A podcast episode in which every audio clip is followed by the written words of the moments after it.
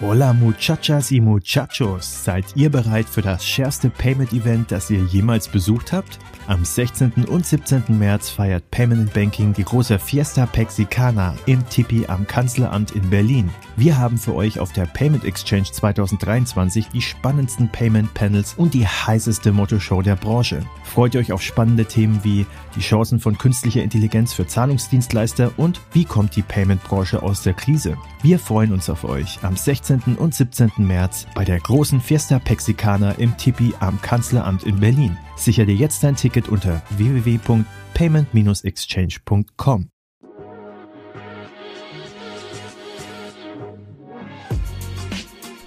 Payment and Banking, der Podcast aus der Mitte der Fin, Tech und Payment Branche mit eurem Host André Bajorath. Herzlich willkommen zum Payment und Banking Fintech Podcast. Heute bin ich nochmal alleine in der Runde, beziehungsweise nicht ganz alleine, sondern habe einen Gast in der Runde, den der ein oder andere möglicherweise schon mal gesehen oder gehört hat.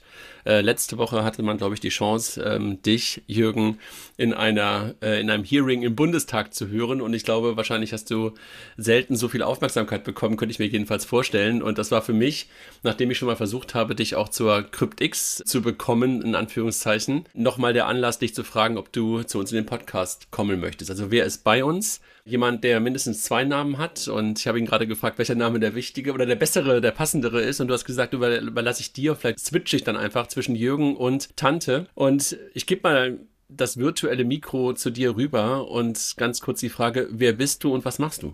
Wir fangen also gleich sehr philosophisch an. Wer bin ich? Wer ist überhaupt irgendjemand? genau, im Internet kennen mich viele Leute als Tante. Mein bürgerlicher Name ist Jürgen Geuter. Ich habe auch einen normalen Dayjob, also ich bin der Research Director einer Technologiefirma in Berlin. Wir bauen interaktive Museen, Ausstellungen, Medienkunst. Da ist mein Job halt vor allem, mich äh, mit mit Technologien zu beschäftigen, die für uns in, in ein paar Jahren vielleicht erst relevant sind. Also ich bin immer sehr, sehr früh dran, mir Technologien anzugucken und zu evaluieren, ob wir uns damit beschäftigen müssen. Das ist mein, damit verdiene ich mein Geld. Und nebenher schreibe ich noch ins Internet, manchmal bezahlt für irgendwelche Publikationen wie der Spiegel, Golem, die Zeit, was auch immer. Da geht es meistens um halt die Einordnung von technologischen Phänomenen mit meistens einer politischen Brille. Ausbildungsmäßig bin ich Informatiker, also ich habe damals, ich bin ja alt, damals gab es noch Diplome. Ich bin ein Diplom-Informatiker, also ein Ingenieur mit Nebenfach Philosophie also das ist so mein Background.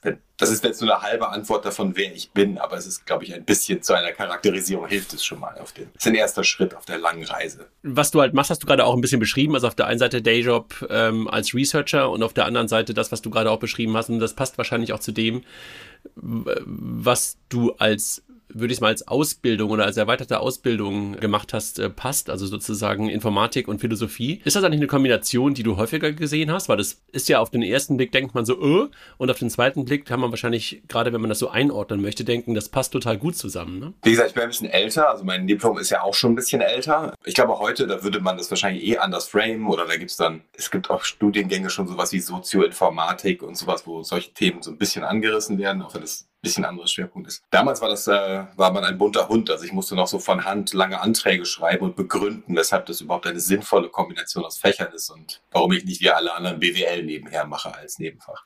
Sag mal, du bist bei uns oder warum habe ich gedacht, du passt eigentlich ganz gut in diese Runde rein? Weil du jemand bist, der momentan auf der einen Seite pointiert, auf der anderen Seite natürlich auch kritisch auf so ein paar Dinge drauf guckst, guckst, schaust, die uns in der Payment- und Banking-Welt beschäftigen. Also vielleicht für dich zum Hintergrund, äh, das hast du vielleicht gesehen, vielleicht weißt du es. Wir machen das Ganze jetzt mittlerweile so seit gut 10, 12 Jahren. Also Payment und Banking als Blog haben das damals mal angefangen. Zur Einordnung eigentlich im Grunde genommen von neuen Technologien für die Finanzbranche. Das war so, äh, kannst du dich möglicherweise, du hast ja gerade gesagt, du bist auch nicht mehr ganz der Jüngste, wobei du, das würde ich jetzt sagen, sieht man dir nicht an. Ähm, aber äh, trotzdem kannst du dich wahrscheinlich daran erinnern, dass es mal eine Finanzkrise gab und dass dann so ab 2010, 2011 eine ganze Menge Dinge passiert sind in der Banking, in der Payment-Welt. Und damals gab es in Deutschland nicht so viele die das Ganze versucht haben einzuordnen. Und haben wir damals damit angefangen und das war am Anfang sehr stark natürlich Payment getrieben. Du kennst wahrscheinlich sowas wie Stripe noch und, und ein paar andere Dinge, die da entstanden sind und die ganzen Mobile Payment Sachen. Gleichzeitig kamen natürlich auch damals schon Diskussionen auf rund um das Thema Blockchain. Das haben wir am Anfang immer relativ weit links liegen lassen und das habe ich lange eigentlich eingeleitet und was man ja von dir in den letzten Wochen und ich glaube, ich habe dich das erste Mal bewusst gesehen auf der letzten Republika, wo du, glaube ich, einen relativ langen Vortrag gehalten hast zu dem ganzen Thema Einordnung von Web 3.0, damals noch äh, totale Hype-Phase, da war der, der Kryptowinter noch nicht ganz so da, sondern ganz im Gegenteil. Und deshalb dachte ich so, das macht einfach mal Sinn, deine Stimme zu hören in dieser Runde, die sich sehr stark mit dem Thema, was ich gerade sagte, Banking, Payment und sowas beschäftigte, auf das Thema Blockchain, auf das Thema DLT, auf das Thema Web 3.0, mit dem du dich ja beschäftigst. Wie bist du dazu gekommen, beziehungsweise wie schaust du auf das Ganze drauf? Also große Frage und möglicherweise gehen wir da ein bisschen spitzer mal da rein. Ich habe mich mit Bitcoin verhältnismäßig früh beschäftigt, als es rauskam. Da arbeitete ich noch an der Uni als äh, Lehrkraft und es war einfach so ein Ding und es kam raus, also guckt man sich das halt mal an. Okay, jetzt gibt dieses dezentrale Payment-System, bla bla bla. Das war so ein bisschen die Zeit, als diese äh, heute unglaublich teure Pizza verkauft wurde in Berlin für ein paar Bitcoins. Und aber okay, also da, da gibt es irgendwie so ein Ding, digitale Token und damit kann man Dinge kaufen, okay, interessant. Erstmal spannend für, für jemanden wahrscheinlich, der aus der Technik-Ecke kommt, ne? Genau, man, also für mich war gar nicht so sehr das Payment-Ding interessant, weil Payment war auch damals eigentlich, ich will jetzt, klingt jetzt ein bisschen sehr äh, fatalistisch das eigentlich gelöst. man konnte digital bezahlen, man hat eine Kreditkarte, man hat irgendwelche Anbieter und klar, alle hassen PayPal und wenn es dann was Besseres gibt, dann wechselt. Aber irgendwie war das, man konnte bezahlen. Das war jetzt mhm. nicht stand mir nicht im Weg in irgendeiner Form. Aber technisch war das natürlich eine interessante Frage. Okay, was haben die da eigentlich gemacht und wie? Das heißt, äh, damals habe ich mich sogar ein bisschen mit dem Code beschäftigt, weil ich das mal auf unserem äh, Universitätscluster laufen lassen wollte und sehen lassen, okay, kriegt man das irgendwie geclustert, dass es nicht nur auf einen Prozess läuft. Ich habe da aber keine, also ich habe sogar ein bisschen gemeint und irgendwelche Coins sind da auch auf irgendeinem Rechner entstanden, aber irgendwann brauchte halt ein Studi, das für seine Abschlussarbeit dann die Kiste formatiert und da sind halt irgendwie Coins, keine Ahnung, sonst wo egal. Dann habe ich es aber liegen lassen, weil am Ende war es halt auch jetzt nicht so nützlich, weil es war halt nie etwas, das war keine Technologie, mit der ich irgendwas tun konnte. Das ist halt eine Technologie, die gebaut ist, um zwischen äh, Entitäten, die sich nicht vertrauen, eine Datenbank herzustellen. Das ist sehr selten der Fall in der Realität. Also deshalb war das einfach nie die Lösung für irgendein Problem. Es ist dann wiedergekommen in der ersten Hype-Phase. Die Älteren werden sich erinnern, so 2000 15, 16, in Deutschland dann so 2017, wurde, äh, gab es ganz viel Blockchain, dann immer mit Blick auf Ethereum. Blockchain ist die Zukunft von allem. Äh, Supply Chains war immer das Narrativ. Alle Supply Chains werden auf Blockchains und Smart Contracts und mhm. alle Logistikprozesse und Grundbuch und was auch immer, was man sich vorstellen konnte. Ich war damals auch schon mal Gutachter im Bundestag dazu. Und ich war damals auch schon äh, Gutachter äh, im Bundestag dazu. Da ging es dann auch darum, okay, ist das jetzt die Zukunft oder nicht? Muss man das vielleicht regulieren? Oder nicht. So die Standard. Gedönsfragen. Wie wir alle wissen, hat sich das voll durchgesetzt. Äh, alles, was wir heute machen, basiert auf Blockchain-basierten Smart Contracts. Ähm, nein, das ist danach ziemlich in der Versenkung äh, verschwunden. Also das war ja schon auf dem absteigenden Hype international. Also international war es nicht durch, bis auf in so ein paar Ländern, die vielleicht nicht unbedingt dementsprechend, was wir einer freiheitlich-demokratischen Grundordnung entsprechen. Also Singapur ist immer ein Thema, die finden das immer noch ganz gut. Und dann kam es halt wieder hoch in diesem Web3, NFTs. Also die erste Phase war, als auch die ganzen ICOs gemacht wurden. Die Älteren werden sich erinnern, Finanzmarktregulierungen gehen, indem man halt statt Aktien dieser Tokens rausgibt. Dann kam es halt wieder unter den Web3-Banner und da habe ich vor einem Jahr, ziemlich genau vor einem Jahr sogar, wenn ich heute auf so ein bisschen, bisschen, einen Tag mehr, glaube ich, ich glaube 19 war es, einen längeren Artikel zum Web3 geschrieben. Der ist The Third Web, der verhältnismäßig rumging indem ich halt versucht habe, einerseits mal zu erklären, was ist das eigentlich, weil viele Leute sahen halt nur die, die, diese Buchwerte in der Berichterstattung. So, okay, das und dieses und dieses äh, Crypto-Startup ist 80 Billiarden Trillionen Dollar wert. Und Leute konnten das nicht einordnen. So, okay, wir haben hier dieses Ding, da sitzen drei Dudes, die hässliche Affen verkaufen, die sind mehr wert als Volkswagen oder sowas.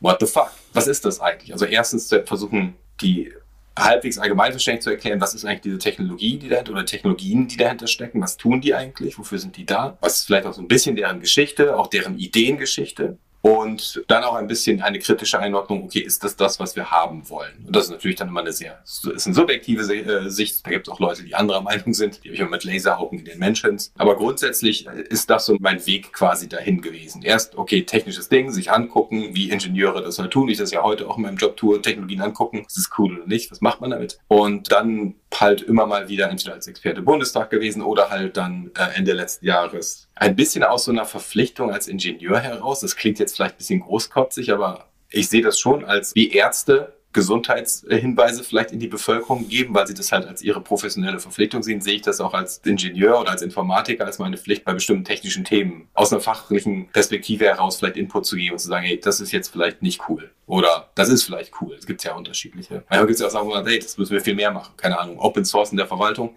Ja, bitte. Unendlich viel davon. Aber aus, aus dieser Sache kam das eigentlich heraus. Vielleicht dazu. Ich besitze keinerlei Token. Ich besitze auch keinerlei, keine Cryptocurrencies, nichts. Gar nichts, nicht eins. Ich habe auch nicht gegen diese Märkte gewettet. Also ich habe keinerlei finanzielles Interesse daran in eine oder die andere Richtung. Es betrifft mich einfach nicht finanziell. Und das ist auch ganz bewusst. Ich nehme auch kein, keine Tokens an. Das, Leute wollen mich manchmal damit bezahlen. Komm in unseren Podcast, wir geben dir so und so.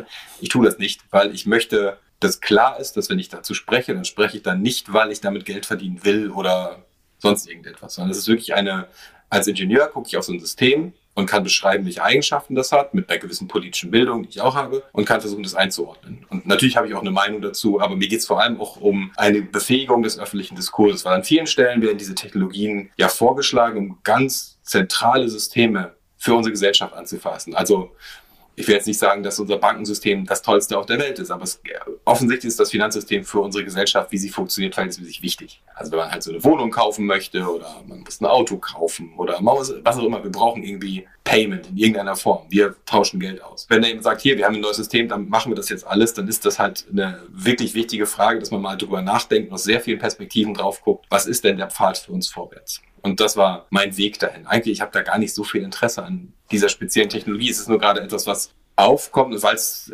Ende letzten Jahres war ja noch Hypephase, also Bitcoin war 60.000 äh, mhm. Dollar wert oder sowas. Da wurde halt, weil halt alle nur noch diese Dollarzeichen in den Augen haben und so, ja, wir müssen alles damit machen. Damit bin ich eigentlich nochmal quasi wieder in diesen Diskurs stärker eingestiegen und sagen, sorry, nur weil da jetzt hohe Buchwerte stehen, die durch zweifelhafte Aktionen aufgeblasen sind, heißt das nicht, dass wir da jetzt alles draufwerfen müssen. Wie zum Beispiel unsere aktuelle Koalition hat ja sogar einen Koalitionsvertrag geschrieben, dass, die, dass das Grundbuch auf eine Blockchain geschrieben werden soll. Unbedingt.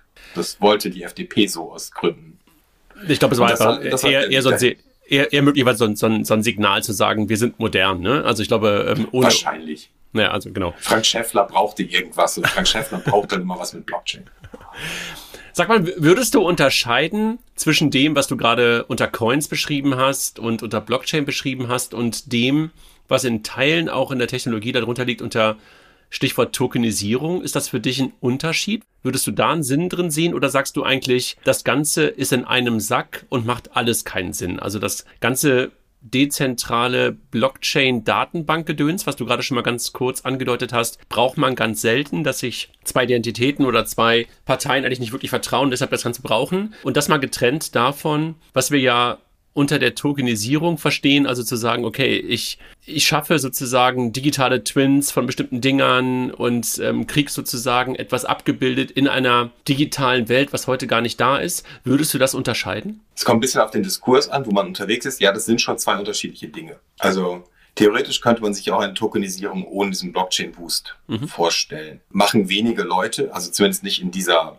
Massivität, wie das in dieser Blockchain-Welt gedacht wird. Ich meine, formal könnte man natürlich sagen, SSL-Zertifikate für Webserver sind auch digitale Token signierte digitale Token. Und man könnte sagen, okay, wir haben Trust in Websites tokenisiert.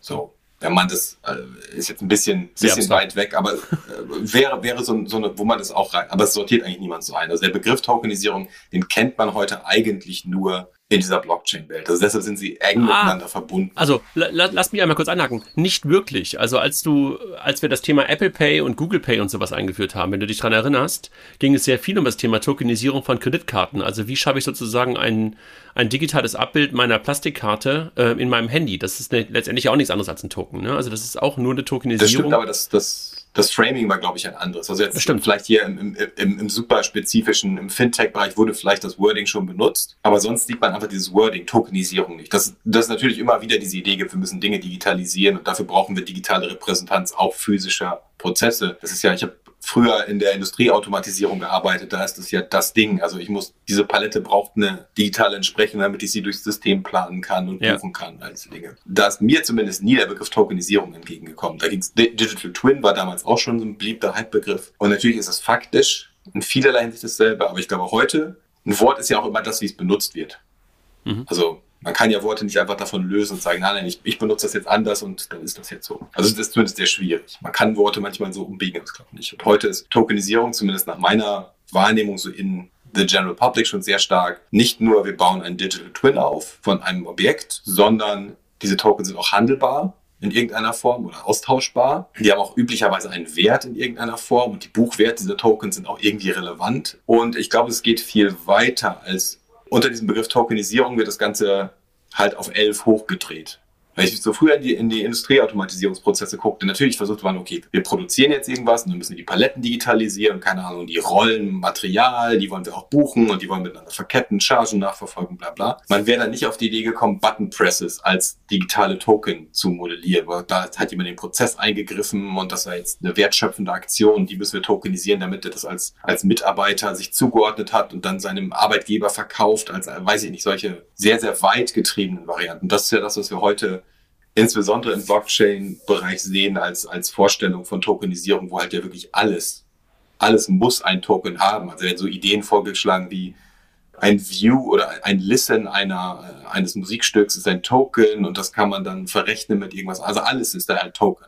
Mhm. Und äh, ich glaube, in dieser Radikalität, wie wir es da heute sehen, hat es das A vorher nicht gegeben und ist sehr schwer davon zu trennen. Daher steckt ja auch politische Sicht auf die Welt hinter. Das ist ja nicht nur technisches Gelaber, sondern das ist ja eine Perspektive darauf, wie die Welt sein soll und wie man eine Welt beschreiben möchte und das, wie eine Welt ist. Und, äh, und deshalb du, und du meinst damit, dass einfach alles trennen alles einen Wert hat und alles handelbar ist? Ist das sozusagen die Weltsicht, die dahinter steht? Oder, oder was, wie, wie interpretierst du das? Ja, also das was, die, die, die Weltsicht dieser Blockchain, Community ist immer ein schlechter Begriff, weil Community hat ja wirklich komplett geteilte Wertvorstellungen in irgendeiner Form und geteilte Ziele. Das ist ja auch eine, wir es mal Bewegung, das Blockchain-Bewegung, das ist ein bisschen heterogener. Aber es gibt da schon einen, einen Nukleus in der, in der Beschreibung der Welt und das ist das, was der äh, Soziologe Macpherson, das ist ein Kanadier, Ende der, 70, nee, Ende der 60er als Besitzindividualismus beschrieben hat. Ähm, und das ist halt die Sicht, dass die einzige Aufgabe, die zum Beispiel sowas wie Staat hat, ist sicherzustellen, dass es einen Markt gibt und Eigentum.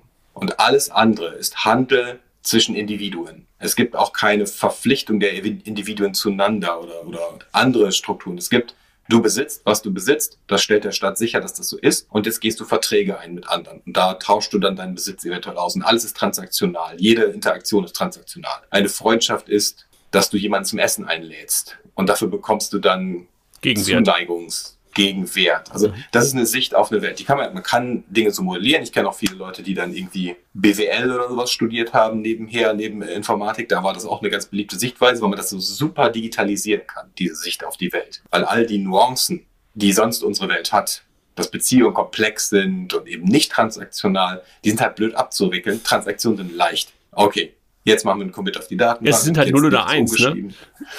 Genau.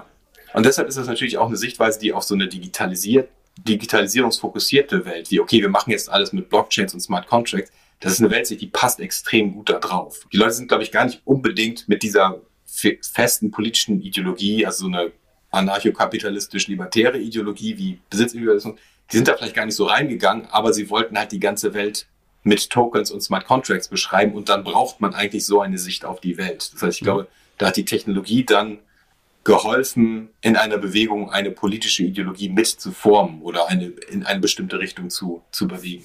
Und deshalb würde ich diese Begriffe nicht, heute nicht mehr, es sind ein bisschen unterschiedliche Dinge, aber sie sind so eng miteinander verwoben mhm. heute im Diskurs, dass sie schwer zu trennen mhm. sind.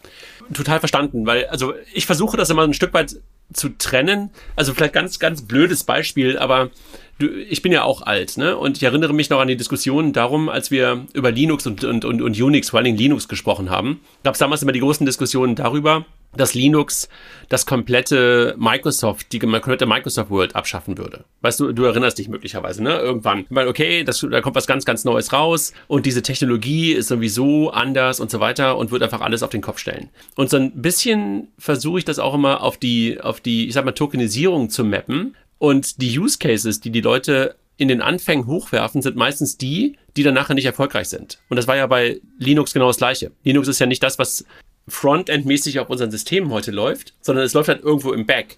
Ne? Und sozusagen so eine so. Auf, auf meinem schon. Also ich bin hier gerade auf einem Linux-Laptop. Ja, ich, genau. Aber ich aber, bin auch ein alter Ingenieur.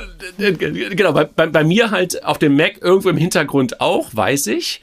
Ja, aber sozusagen nicht sichtbar. Und was ich damit eigentlich nur sagen will, ist, möglicherweise ist das, was wir da an der Technologie im Tokenisierungsumfeld sehen, etwas sehr ähnliches. Also was einfach ein paar andere Dinge, guck mal, ich komme ja aus der Finanzwelt, ne? Und ich gucke auf das Thema Securities, also sozusagen auch auf das Thema Wertpapiere, Fonds, äh, möglicherweise Alternatives-Tokenisierung. Und das ist schon etwas, wo ich sage, hm, könnte durchaus Sinn machen. Natürlich ist dort alles, das, was du gerade beschrieben hast, total anwendbar. Also alles, was wir in Anführungszeichen in der Finanzwelt machen, ist ja austauschbar. Und es hat einen Wert und es sollte ja irgendwo auf so einer handelbaren Ebene einen Wert haben. Deshalb passt dieses, diese Technologie vermeintlich total gut da drauf. Ne? Aber ich verstehe natürlich auch, was du sagst, dass dieses, und das ist mir auch auf unserer letzten Konferenz auf der CryptX aufgefallen, dass dieses das ist ein Stück weit ein elitäres und wirklich libertäres Gelabere. Das macht mich natürlich auch echt aggressiv und dass einfach in, in Anführungszeichen auch so den Leuten das Gefühl gegeben wird, wenn da irgendwas schief läuft, bist du nahezu selber dafür verantwortlich und dass da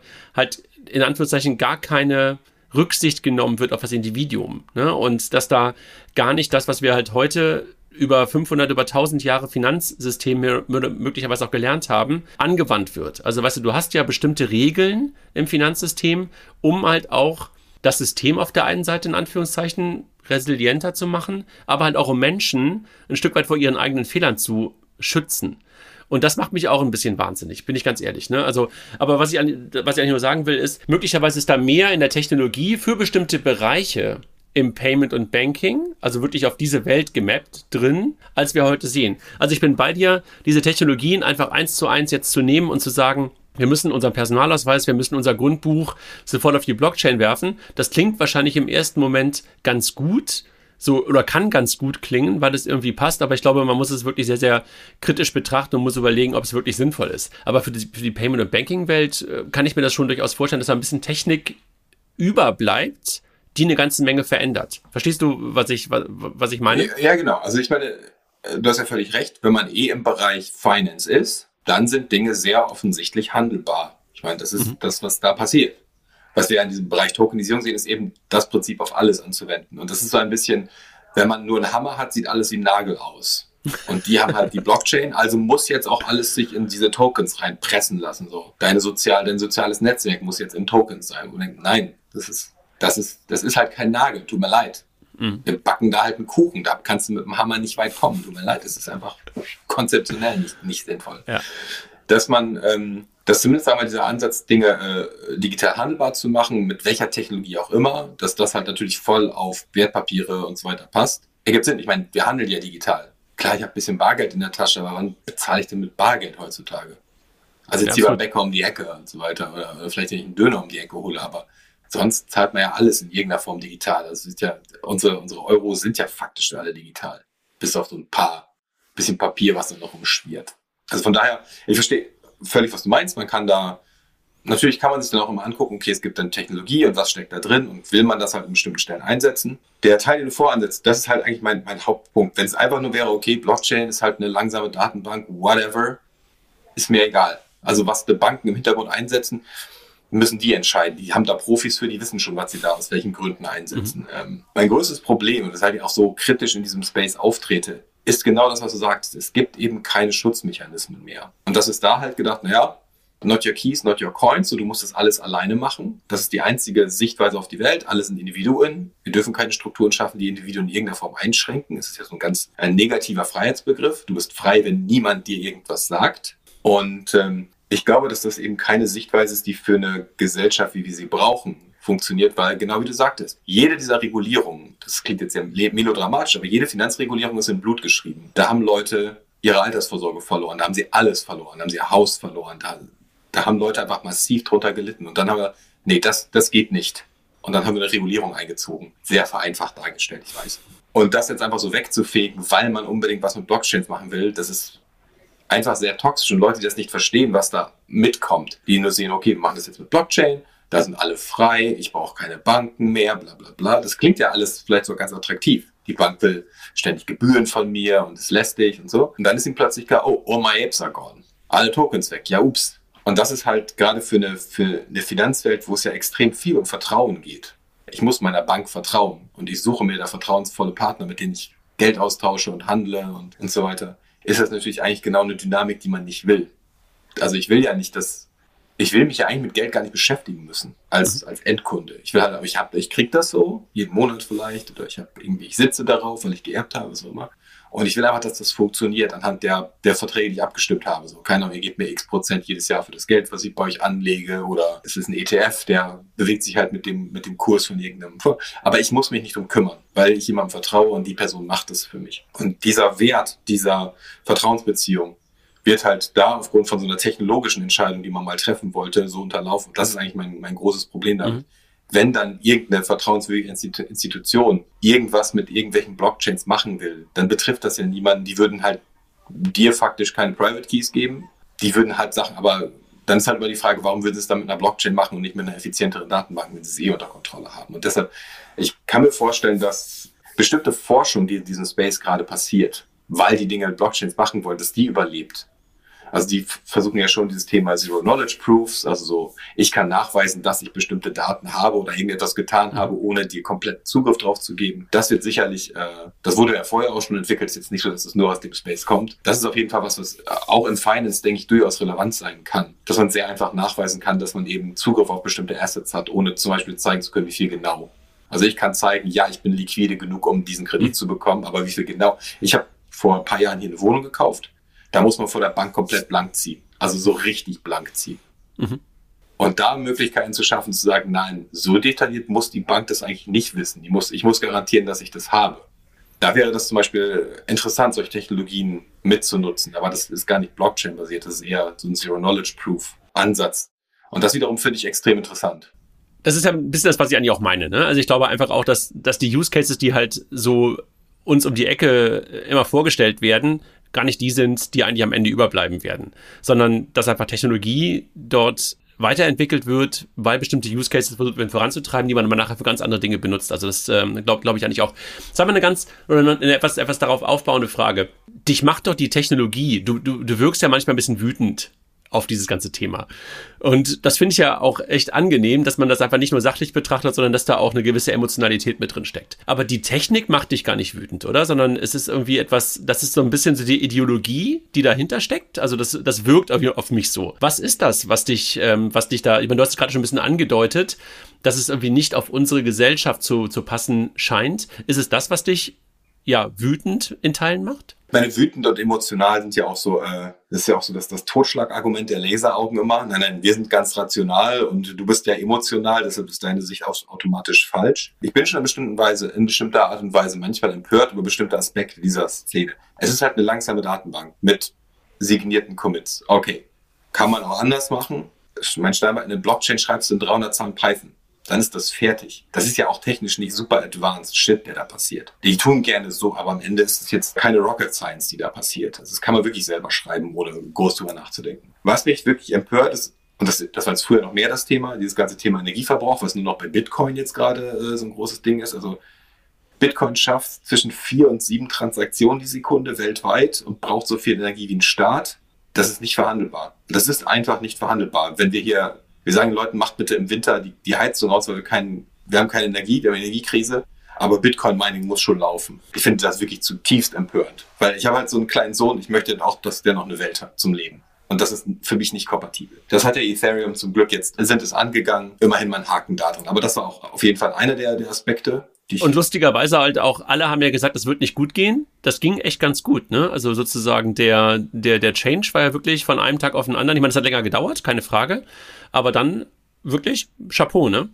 Genau, es, ist, es, hat, es hat lange gedauert. Seit sechs Jahren war es immer äh, sechs Monate in der Zukunft ja. so ungefähr oder sieben Jahre sogar. Ja, aber irgendwann haben sie es dann hingekriegt. Gut, also ich war ja auch happy, als es dann passiert ist. Aber was es halt immer noch nicht löst, das wurde ja dann gesagt, okay, Ethereum hat das Problem jetzt gelöst, jetzt darf sich keiner mehr beschweren. Aber das ist ja nur der erste Schritt. So, das ist das, mhm. das wenn ich Durchfall habe und blute, dann muss ich erstmal das Bluten irgendwie wegkriegen. Und dann kümmere ich mich um meinen Durchfall so ungefähr. Und ich finde es halt wirklich eine, das, was ich vorhin versuchte anzureißen, dieses Narrativ, was da jetzt in die Welt gepusht wird, mit, okay, äh, es darf keine Institutionen mehr geben, es darf keine Strukturen mehr geben außerhalb des Individuum mit seiner Wallet und seinen eigenen Keys und jedes Individuum macht es alleine. Das funktioniert für eine Handvoll Leute, deren Hobby das ist. Also wenn ich nur noch Bitcoin Podcasts höre den ganzen Tag, und mich nur noch damit beschäftige. Von mir aus könnte man sagen, gut, dann bist du ja vielleicht informiert genug, dass du dieses Glücksspiel sinnvoll betreiben kannst. Das ist aber ja nicht, was da passiert.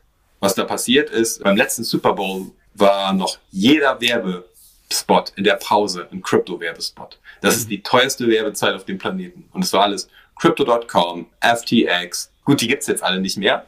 Ja, Crypto.com gibt's noch, aber, aber FTX nicht mehr. Ja, ja, aber Crypto sind ja auch schon am Wackeln. BlockFi hatte auch Werbung, auch weg die Dominosteine fallen ja noch. Also wir warten alle darauf, dass Tether noch umfällt. Äh, und dann, it's gonna be fun. Das war nicht Marketing an eine äh, Spezialgruppe aus einer Handvoll Nerds, die irgendwie das da tun wollen. Da wurde halt den Leuten gesagt, legt euer Geld dann, legt eure Altersvorsorge da drin an. Ein kanadischer Rentenfonds hat mehrere hundert Millionen kanadische Dollar in Krypto gesteckt, die jetzt weg sind. Das ist nicht witzig. Mhm. Das ist auch nicht, ja gut, kann man mal, das ist so wie, okay, ich nehme jetzt 200 Euro, gehe ins Casino und verzock die. Ja, das ist halt egal. Da habe ich jetzt 200 Euro für einen lustigen Abend bezahlt, wenn mir sowas Spaß macht. Nein, den Leuten wird gesagt, du musst alles dein Geld daran anlegen. Du musst dein Haus beleihen und das Geld in Bitcoin stecken und so weiter. Und ich finde das einfach zutiefst empörend. Das kann man Leuten, die insbesondere die Technologie ja nicht verstehen, wo man dann nur so, nee, nee, da entsteht halt magisch einfach Geld frei, ohne Banken, musst auch keine Steuern bezahlen und all diese ganzen Geschichten. Das finde ich zutiefst empörend. Da werden Leute halt in ein Höchstrisiko-Asset ge ge gebracht durch Werbung, ganz viel Affinity Marketing. Also in den USA ist es beispielsweise so, dass bei allen Wertanlagen haben Weiße es häufiger als Schwarze. Immobilien, Aktien, Geld, bla. Bei Krypto nicht. Bei Krypto hat man ganz explizit die schwarze Community angesprochen und denen noch die letzten Dollar aus der Tasche gezogen. Indem man halt Steph Curry angestellt hat, also schwarze Basketballer, Rapper.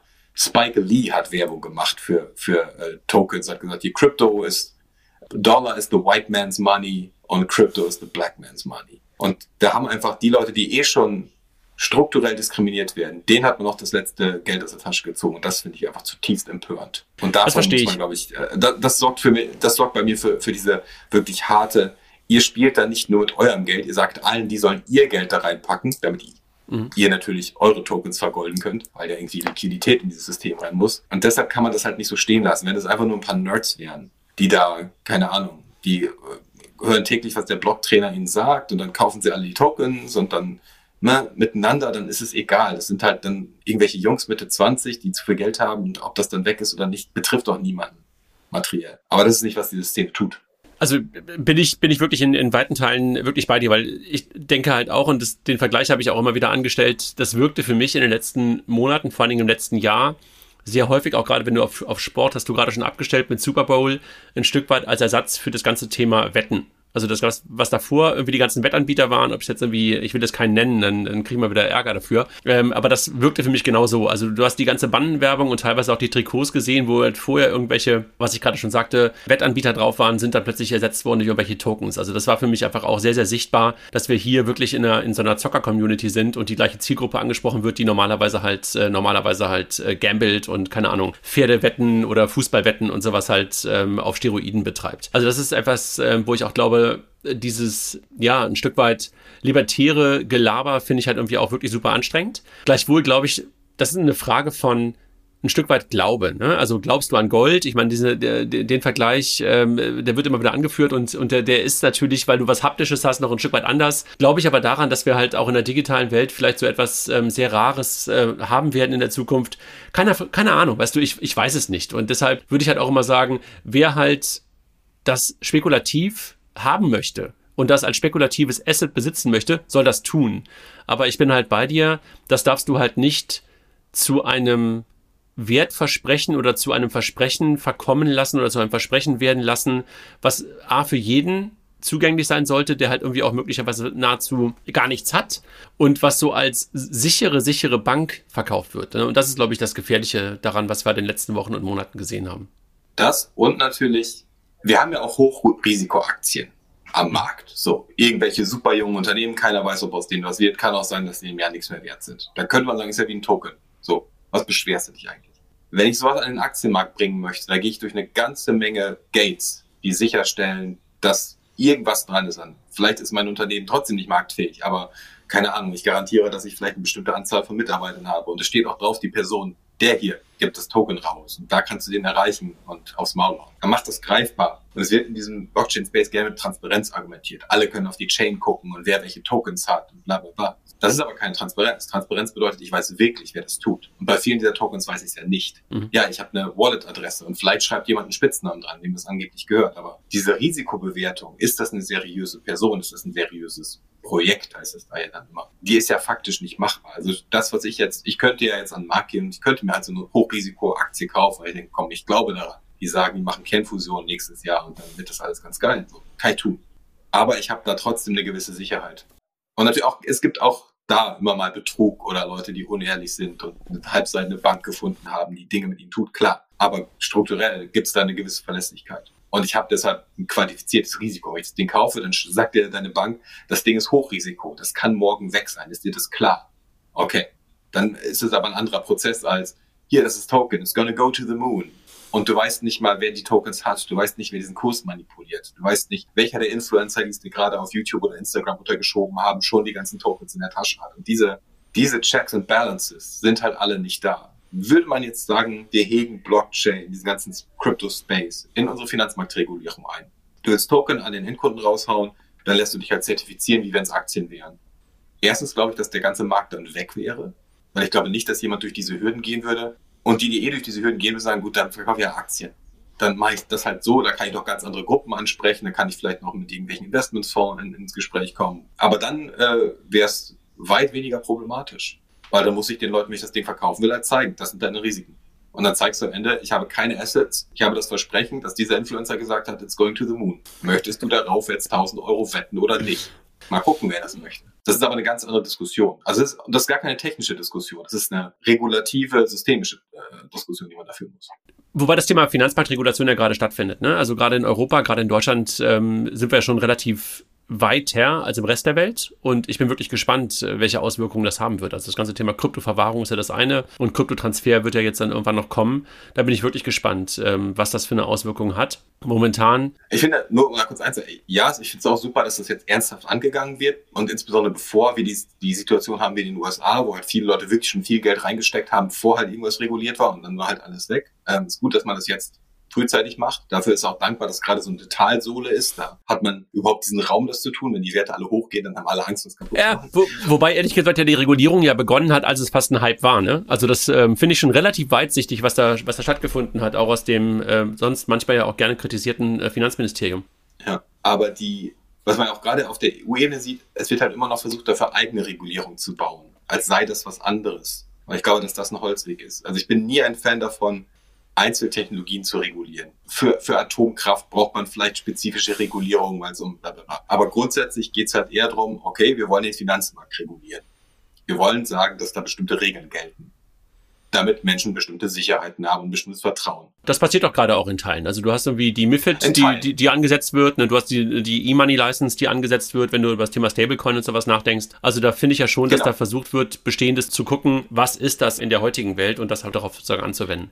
Genau, ich würde mir einfach viel mehr davon wünschen, weil es immer noch so, das Framing ist meistens, okay, wir brauchen dafür jetzt eine neue Regulierung, anstelle erstmal zu gucken, okay, wir haben Finanzmarktregulierung, was passiert da eigentlich? Wem entspricht das hier eigentlich? Weil ganz vieles von dem, was wir da sehen, kann man ja auch so schnell sagen, okay, das könnte sich eigentlich hier ganz gut integrieren. So, okay, diese, diese Tokens könnte man auch so Aktien mit abbilden, weil das so eng aneinander ist. Und deshalb zeigt sich halt eigentlich so schön, nee, man braucht eigentlich gar nicht viel neue Regulierung. Eigentlich muss man sich nur hinsetzen und sagen, okay, und dann kann man nämlich auch eben mit dem, mit der Bevölkerung anders sprechen, zu sagen, okay, Token sind Aktien.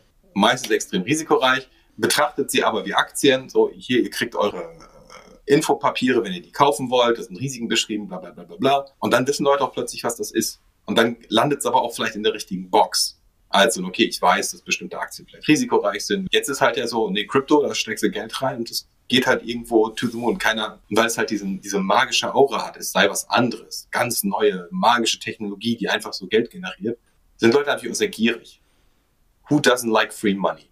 Also ich meine, das ist natürlich eine, ein Versprechen, was, glaube ich, einfach das, was Leute schon können. Die, die meisten Menschen, äh, insbesondere in Deutschland, haben ja auch eine gewisse Finanzmarktkompetenz. Also sie sind ja in der Lage, irgendwie, wenn sie Geld haben, es irgendwie anzulegen. Häufig eher konservativ, so man kauft sich vielleicht eine Immobilie oder Festgeld hat man jetzt, glaube ich, im letzten Jahr nicht so gemacht. Das kommt gerade wieder. So, das kommt jetzt so langsam wieder. Aber man, man, man, hat sich so überlegt, okay, ein bisschen was packt man, was risikoreicheres, vielleicht kommt mir ein bisschen was raus. Und wenn das dann am Ende da landet, dann ist mir auch egal, ob das, äh, welche Technologie dahinter hängt. Aber wir müssen einfach in, in sowas, glaube ich, viel stärker einhegen, damit Leute wirklich auch, wenn Leute bewusst und informiert so eine Entscheidung treffen, dann ist es halt was anderes, als was jetzt gerade passiert, wo Leute da ins offene Messer laufen. Und dann wird sich dieser ganze Markt, glaube ich, aber auch sehr verändern. Mhm weil es dann plötzlich auch gar nicht mehr so, ich kann dann halt nicht einfach schnell mal meine Tokens, ich kopiere einen Smart Contract, hau Tokens raus, bezahle einen Influencer und pumpt das mal eben auf und macht mein Geld damit. Das wird dann halt weg sein und dann ist es halt einfach konservatives Banksystem, was da läuft. Aber glaubst du, dass wir das hinbekommen? Also, weil das, was wir ja gerade beschreiben, ist ja eigentlich ein weltweiter Trend. Und das kannst du ja natürlich versuchen, ähm, national zu, zu beschränken. Glaubst du, dass wir das, die Büchse der Pandora, die einmal auf ist, sozusagen wieder geschlossen bekommen? Ähm, dass, dass man das wirklich durch nationales, durch europäische Legislative so eingeschränkt bekommt, dass wir uns damit wieder wohlfühlen?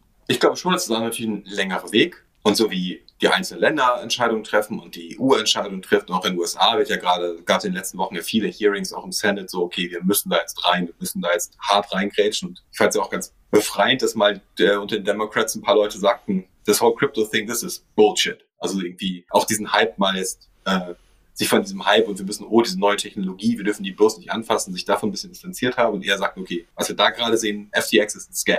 Das darf nicht passieren. Ich glaube, dass man das schon hinkriegt und es gar nicht so aufwendig. Natürlich kann man, gibt es immer Leute, die sagen, ja, aber die Technologie ist ja dezentral und du kannst halt nicht einfach die Server abschalten. Das stimmt.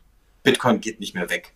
Das wird irgendjemand weiter betreiben. Aber man kann halt die Schnittstellen zum Echtgeldsystem kriegt man ganz gut in den Griff. Und wir sehen ja, dass diese Exchanges alle ständig Probleme haben, irgendwie Banking zu bekommen, weil das, was sie tun, ist halt an vielen Stellen Geldwäsche. Da sind ja die, die Aufsichtsbehörden gar nicht so so äh, on board mit. Also das finden die lustig und dann hat man plötzlich kein Banking mehr, kann kein Geld mehr abheben. Ist schlecht. Ähm, wir sehen halt schon, dass das ein wirksamer Hebel ist. Und das heißt, wenn wir halt sehr klar sagen, okay, es gibt hier Schnittstellen in dieses Kryptosystem und an der Stelle gilt Your Customer, das heißt keine anonymen Transfers und du kannst halt, keine Ahnung, mit deiner Coinbase Wallet nicht mit Wallets interagieren, die anonym sind, weil wir das als Geldwäsche betrachten.